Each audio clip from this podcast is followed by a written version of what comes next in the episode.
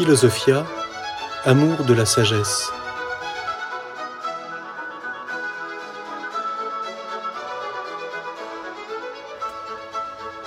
L'histoire de la philosophie.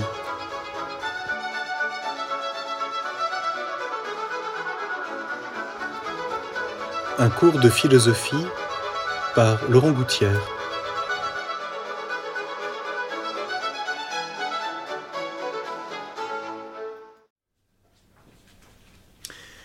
Donc nous avons essayé de, parcourir un grand panorama de l'histoire de la pensée philosophique, de ses origines jusqu'à aujourd'hui. Bien sûr, cet itinéraire n'a pas la prétention d'être exhaustif.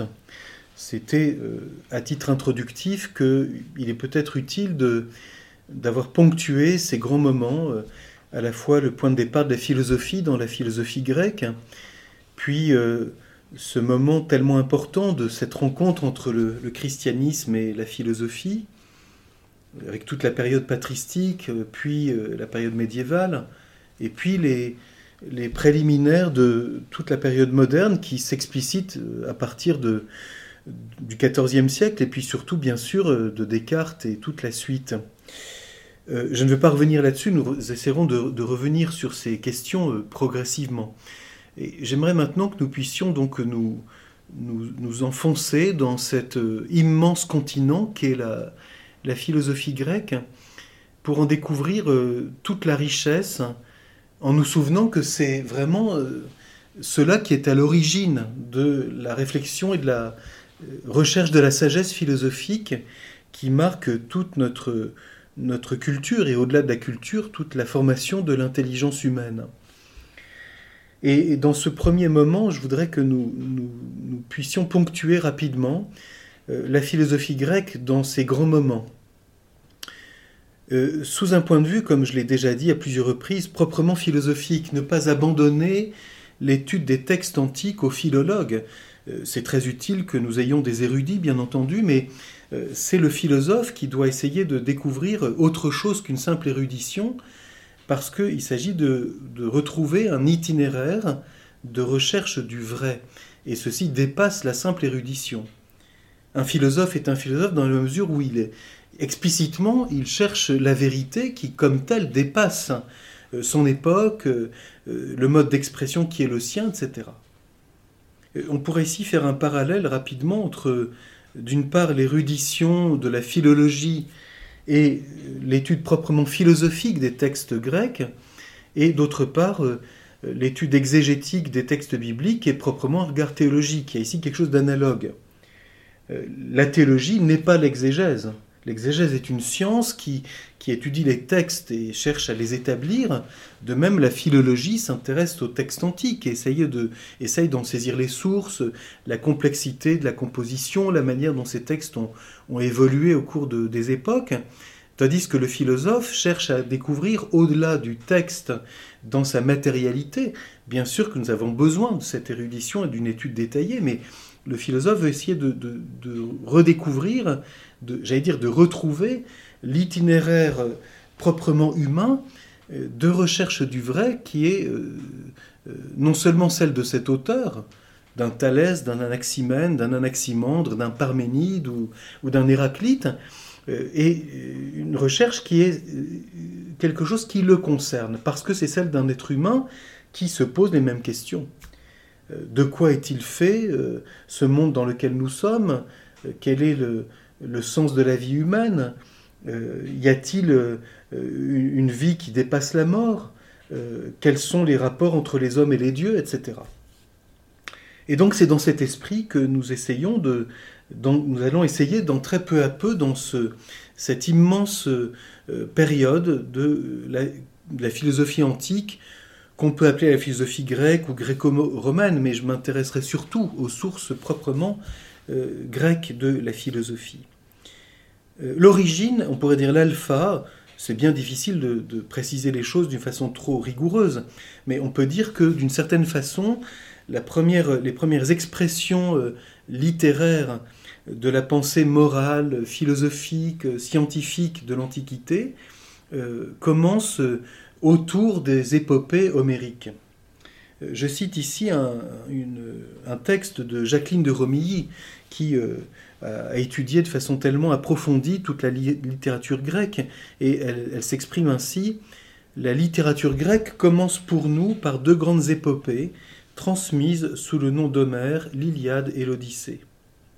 L'une raconte une partie de la guerre des Achéens contre Troie, avec la colère d'Achille, son refus de continuer la lutte, puis son retour au combat pour venger son ami, Patrocle, et s'achève lorsqu'il a tué le Troyen Hector et rendu son corps au sien. L'autre, donc l'Odyssée, raconte le retour d'Ulysse chez lui après la prise de Troie. Donc, euh, nous nous arrêterons dans, euh, le cours suivant sur proprement euh, cette réflexion de Mère et la manière dont il, traduit poétiquement la vie humaine, mais comprenons que c'est un, certain point de départ, en ce sens que les Grecs ont toujours considéré que l'œuvre d'Homère, qui n'est pas la seule à propos de la guerre de Troie, ça a été une grande, je dirais, un grand sujet littéraire de l'Antiquité, mais euh, les Grecs ont considéré que c'était euh, la clé de leur éducation et que c'était euh, ce à quoi ils avaient toujours à revenir, le point de départ de leur réflexion. Nous essaierons de comprendre pourquoi. Donc il n'y a, pas là ici de ma part un choix arbitraire, mais de nous intéresser, bien sûr brièvement, parce que on pourrait passer toute une année sur l'étude de l'Iliade et de l'Odyssée, essayer de comprendre quelle vision de l'homme ces poèmes qui ont été le, euh, une espèce de culture commune de toute la Grèce antique et ensuite euh, jusqu'à aujourd'hui.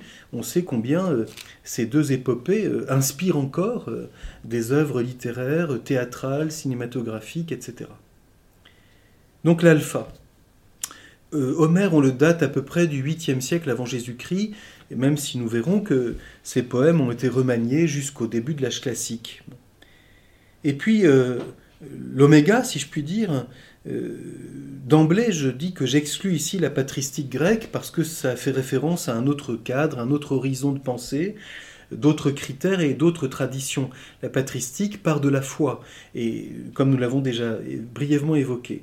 Donc, euh, même si on pourrait dire que la littérature grecque et la pensée grecque se poursuit dans tout l'âge byzantin, euh, je m'intéresse ici vraiment à ce qui est le caractère propre de la philosophie antique, dont on pourrait dire qu'elle s'achève entre le 4e et la fin du 5e siècle après Jésus-Christ, euh, comprennent plus euh, le néoplatonisme dans ses textes tardifs, ou, euh, pour prendre une date assez symbolique, l'édit de Justinien en 529, qui, comme on l'avait vu, est marqué par la fermeture des écoles d'Athènes à, travers une polémique qui sont les combats entre l'hellénisme et le christianisme. L'hellénisme se présentant alors comme un retour au paganisme. Donc grosso modo, nous avons là une période du 8e siècle avant Jésus-Christ au 4e, 5e, début du 6e siècle après Jésus-Christ, qui couvre donc environ de 12 à 13 siècles. C'est évident que c'est énorme. Donc la, pensée grecque va se déployer euh, durant tout ce, grand moment et euh, il, est utile pour nous hein, que nous puissions le ponctuer nous puissions essayer de, repérer, si, nous voulons bien, les quelques moments euh, essentiels qui vont euh, marquer notre recherche.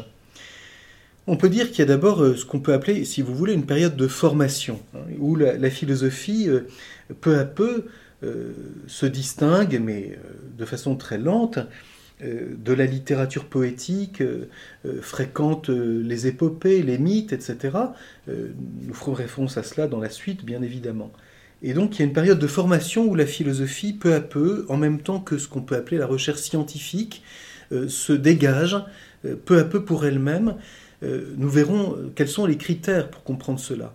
Mais on peut dire d'emblée que ce qui marque cette émergence ou cette apparition de la réflexion proprement philosophique dans tout ce contexte littéraire, poétique, épique, théâtral, c'est une recherche explicite de la vérité sur l'homme, sur l'univers, d'où vient l'univers, sur la place de l'homme dans le monde, et aussi sur les dieux. Nous verrons ça quand nous aborderons en particulier Homère et Hésiode. Et euh, cette recherche, nous verrons qu'elle sera marquée principalement par deux grandes questions. D'où venons-nous et d'où vient D'où viennent les choses? C'est en particulier ce qui sera très présent dans ce qu'on a appelé l'école de Millet, avec les premiers physiciens, comme les appelle Aristote, c'est-à-dire les philosophes qui vont s'intéresser à la physis, à la nature. Sûrement que la recherche de la nature comme cause propre des événements du monde physique, du devenir des choses, est une chose très importante à regarder. Et cette, cette recherche est essentiellement celle de l'origine. Est-ce que toutes choses viennent de l'eau? Est-ce que toutes choses viennent de l'infini? Est-ce qu'elles viennent de l'air? Euh, Voilà des questions que se poseront euh, les, philosophes euh, de l'école de Milet. Et puis une autre question, je dirais, j'ai presque dire tout à fait opposée à celle-là, c'est où allons-nous? Quelle est notre destinée?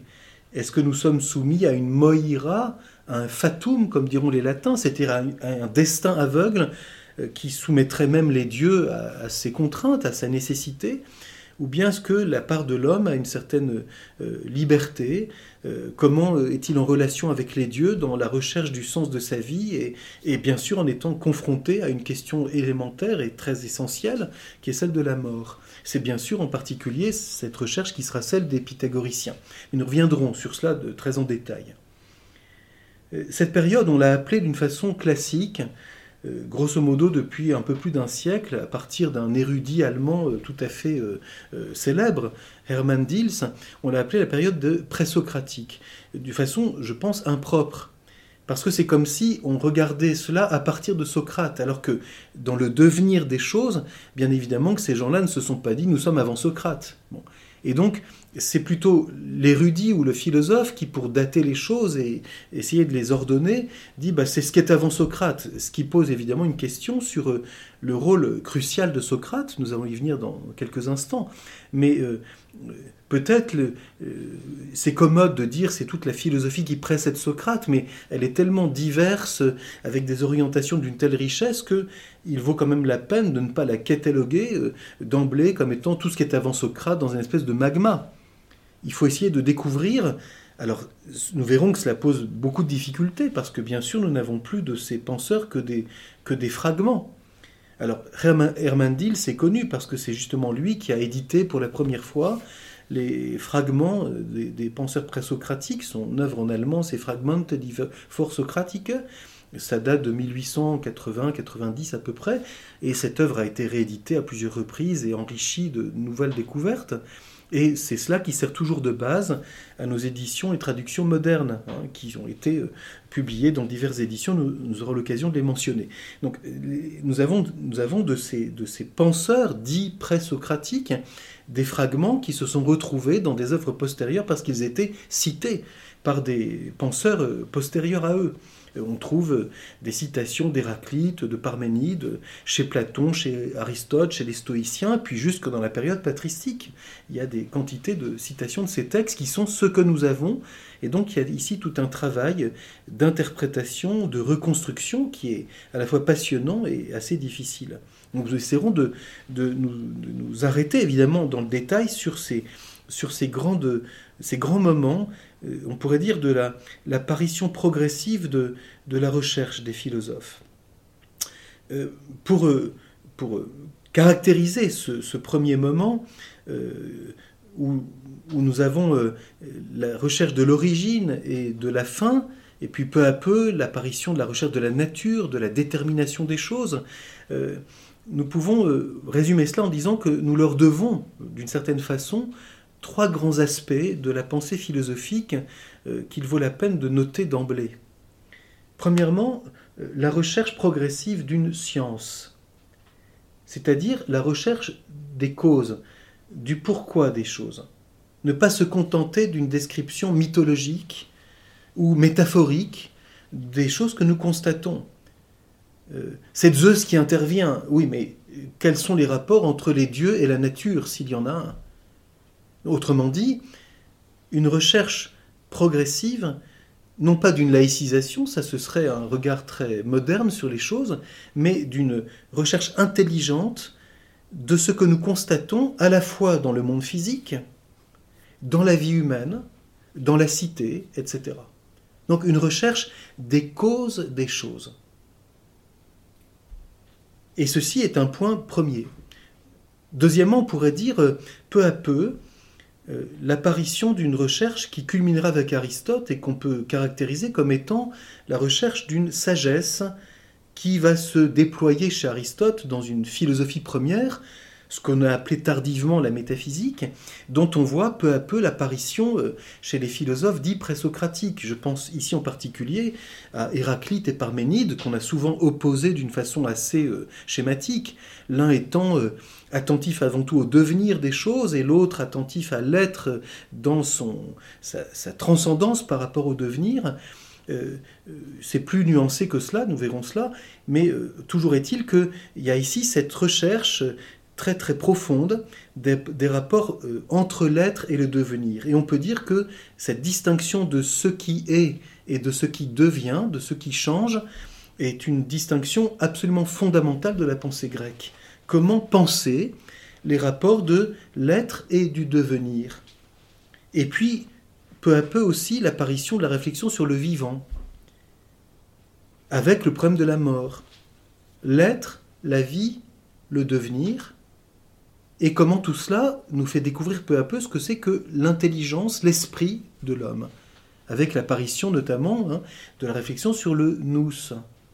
Plus on découvre ce qui est, plus on comprend ce que c'est que cette capacité de l'homme, cette dignité particulière d'être capable de penser le vrai, de penser ce qui est. Et c'est ce qui fait peu à peu la spécificité du philosophe. Et enfin, et ça nous le verrons de façon très précise, ces philosophes, euh, après, on pourrait dire la découverte, la recherche d'une démarche de type scientifique, après euh, l'apparition progressive d'une pensée métaphysique qui voit essentiellement la distinction de l'être et du devenir, nous avons, nous, sommes tributaires envers eux de l'apparition d'un langage philosophique. Et c'est une façon d'ailleurs très passionnante de, de lire les philosophes présocratiques, de voir euh, les mots qui caractérisent peu à peu chacun de ces philosophes, on pourrait dire, parce que nous, nous sommes des philosophes, disons, euh, euh, lourds d'une histoire extrêmement longue, et nous avons quelquefois un, langage philosophique qui précède la pensée, ce qui fait que quelquefois on voit bien des sophistes qui emploient des mots dont ils ne savent pas exactement la signification philosophique. Alors que les présocratiques ont à, si je puis dire, inventer, hein, faire apparaître, faire naître un langage euh, qui soit capable d'exprimer euh, ce qu'ils découvrent en s'intéressant à la réalité. Je prends un exemple ici, par exemple le mot fusis, qu'on a traduit en latin par natura, et pour nous la nature est déjà quelque chose de très abstrait, alors que pour les Grecs, la fusis c'est tout simplement un substantif qui vient du verbe fuomai et d'une racine indo-européenne très précise qui veut dire la plante qui surgit. Donc comment voit-on apparaître la nature d'une chose? Eh bien ils sont à l'origine d'une recherche spécifique et nouvelle de la pensée qui se traduit peu à peu dans un langage qu'ils vont au fond euh, forger et dont les philosophes postérieurs vont hériter.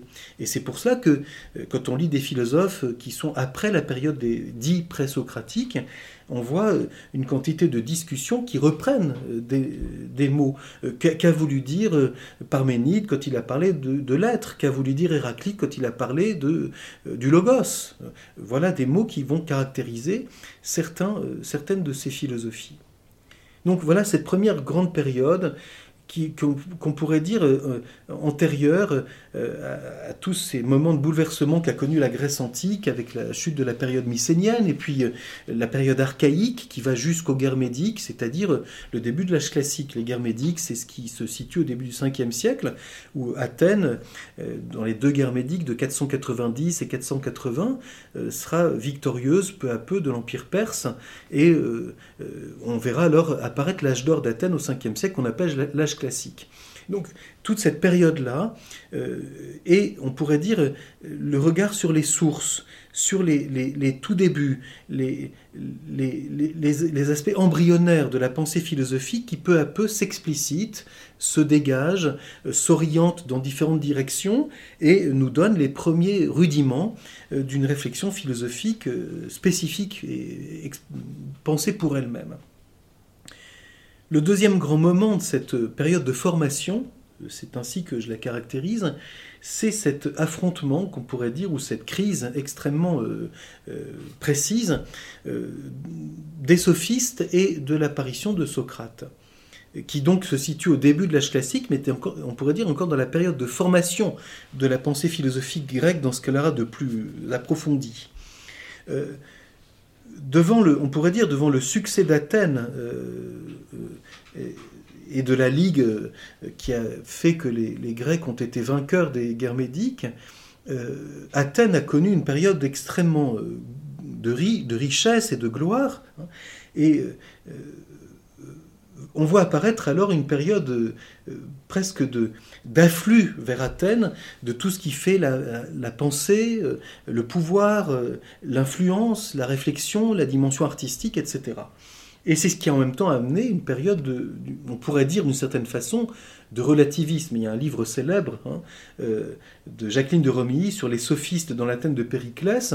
Il vaut la peine de se pencher sur cette période de ces grands sophistes qui sont euh, à la fois euh, des rhéteurs et qui proposent une éducation et euh, à la fois littéraire et au pouvoir politique, et le but étant de conquérir le pouvoir. On pense à quelques grands noms que Platon, bien sûr, mettra en scène dans ses dialogues. Gorgias, Protagoras, Prodicos, qui apparaissent dans les, dans les dialogues de Platon, et qui mettent en scène notamment le, dialogue, voire l'affrontement entre les sophistes et Socrate, dont certains disent qu'il a d'abord été sophiste et qu'ensuite, s'étant converti à la vie militaire, il est devenu philosophe. Et donc il y, a, trois périodes dans la vie de Socrate, mais c'est intéressant de regarder ce moment très important. Euh, Socrate, bien sûr nous le regarderons, nous essaierons de le rencontrer plus en détail. Socrate, c'est celui que tous les philosophes après lui regardé comme le père et le modèle de la philosophie. Notamment, les stoïciens le verront comme le modèle du philosophe. Il est quelqu'un à imiter, il est une cause exemplaire. Pourquoi? Parce que c'est quelqu'un qui, euh, on verra ce, à quoi il s'intéresse précisément, mais qui cherche la vérité au prix même de sa vie, se posant comme témoin de cette recherche de la vérité. Et c'est d'ailleurs même pourquoi euh, certains historiens euh, ont mis en parallèle, de façon assez suggestive et intéressante, euh, le Christ et Socrate. On pense à des livres tout à fait classiques qui, sont, qui ont été publiés au, cours du XXe siècle. Mais Socrate est une figure.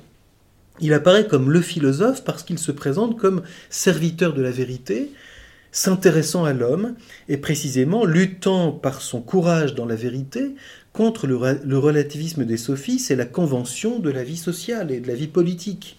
Euh, dénonçant certains travers, on, pense à cette phrase célèbre de Socrate dans l'apologie de Socrate de Platon, je m'adresse à vous, euh, euh, ô Athéniens, comme un temps qui piquerait un cheval de bonne race, de grande taille, mais un peu, un peu mou en raison de sa taille. Autrement dit, les succès d'Athènes l'ampleur de son action politique, son succès euh, artistique, etc., font que peut-être certaines choses se diluent et que on cherche plus le succès, euh, le pouvoir, l'argent que de garder la, qualité intérieure de l'homme. Et donc Socrate se présente à la fois comme un dénonciateur de la médiocrité ambiante et comme quelqu'un qui surtout veut encourager, dit-il comme un père, comme un frère, un frère aîné, euh, ses concitoyens à s'intéresser à, leur âme et à pratiquer euh, euh, l'excellence, ce qu'on a traduit par vertu, mais c'est l'excellence humaine. Hein. Et Socrate raconte qu'il a été euh, poussé à cela par l'oracle de Delphes, donc encouragé à, être cet initiateur d'une, on pourrait dire, d'une forme de conversion philosophique. C'est ce qui fera dire d'ailleurs à Platon qu'il faut qu'on se convertisse à la philosophie, qu'on devienne philosophe pour que on puisse exercer une quelconque charge. Alors voyons ici bien ce rôle, cette crise euh, des sophistes et de Socrate. Nous y reviendrons en détail, donc je ne m'arrête pas plus longuement, mais nous voyons bien que c'est un tournant.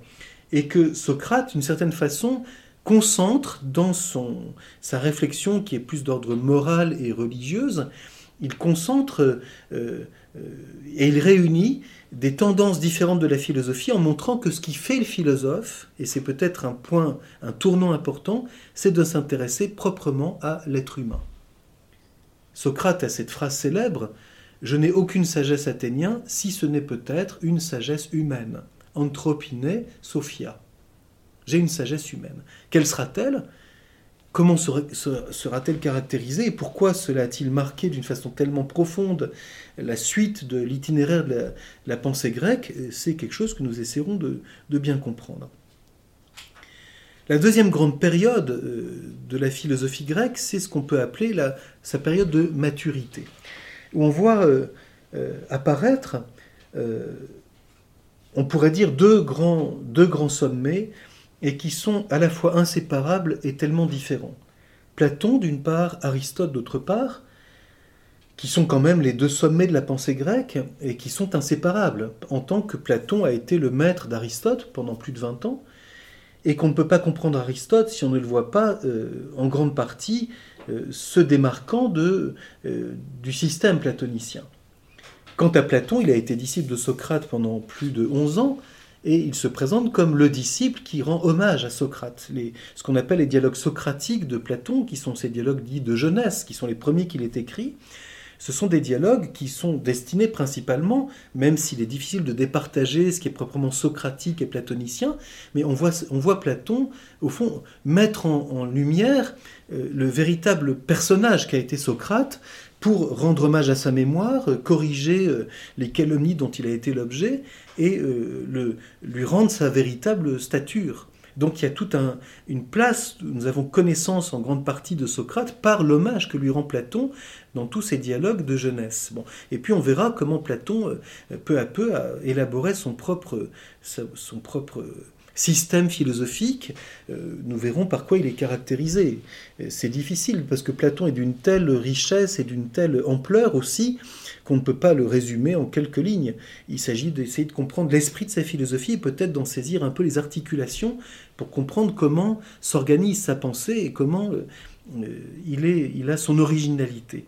J'aime peut-être suggérer ici que Platon, euh, la philosophie platonicienne, celle de Platon proprement dite, qui n'est pas celle de l'école, c'est proprement une grande philosophie de l'âme, où on voit les grandes dimensions de l'âme humaine, ses rapports entre l'âme et le corps, le lien entre l'âme et l'amour, le lien entre l'âme et la vérité, les liens entre l'âme et l'immortalité, et ce sont tous les grands dialogues de la maturité de Platon.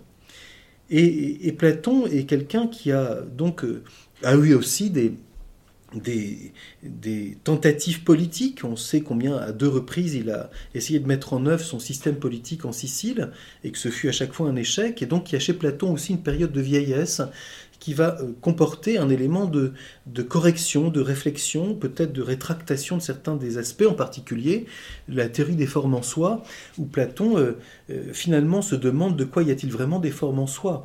Et, on voit dans les dialogues de la vieillesse de Platon, comme le Parménide, le Sophiste, le Politique, le Timée, les lois, des, des, réflexions qui redonnent une certaine importance finalement à, à, l'expérience humaine, alors que Platon l'avait d'abord mise de côté.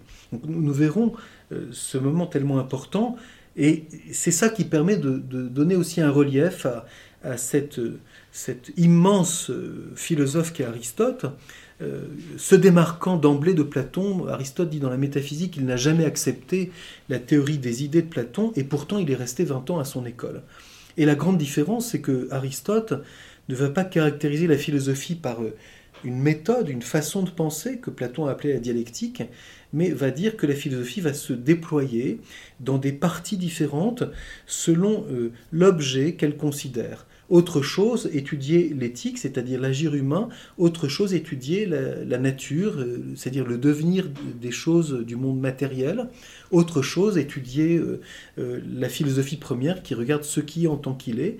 Et la philosophie d'Aristote va donc se déployer dans toute une, richesse de développement différents, euh, s'intéressant toujours à la, fois à l'homme, à ses activités, à son corps, à son âme, à son être, et en même temps s'ouvrant à une véritable, à la suite de Platon d'ailleurs, à une véritable théologie.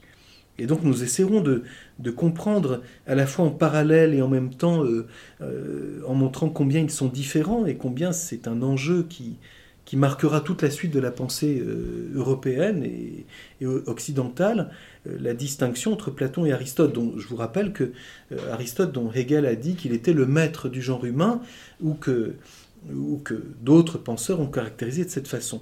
Il y a donc ici un tournant évidemment majeur. Et puis, Aristote meurt en 322 avant Jésus-Christ. Donc déjà, on va vers la période dite hellénistique, c'est déjà l'empire d'Alexandre, et donc on arrive devant des problématiques tout à fait nouvelles. Et c'est ce qui fait que dans la période dite de maturité de la philosophie grecque, on voit apparaître déjà à cette époque, qui est le début de l'âge hellénistique, des développements critiques et essentiellement pratiques.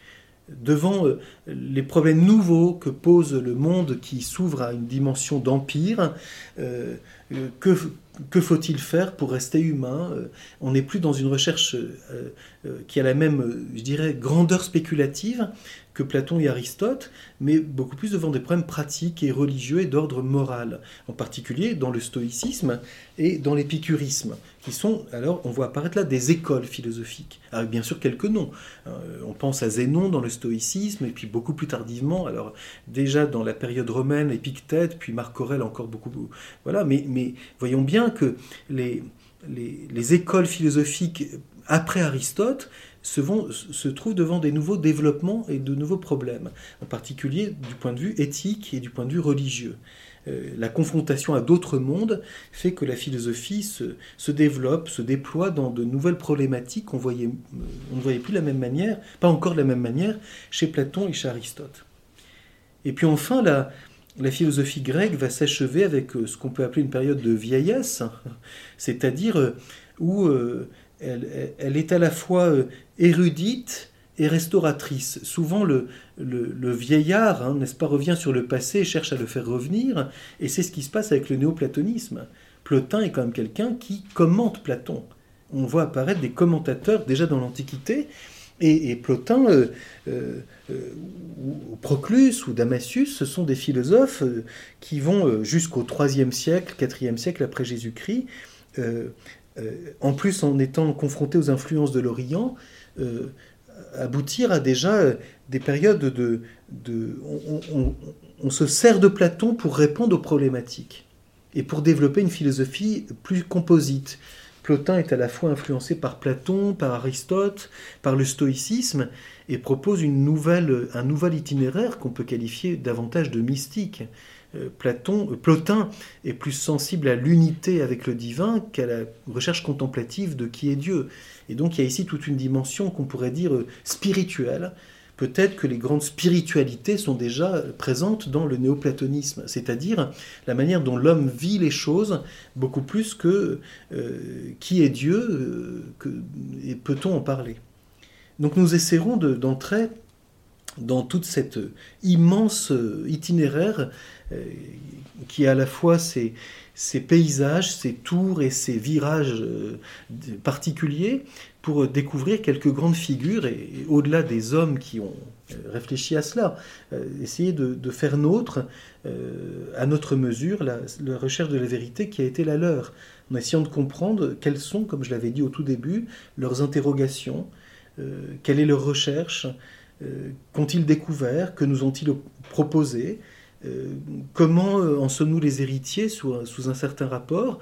Y a-t-il des choses que nous pouvons euh, distinguer davantage?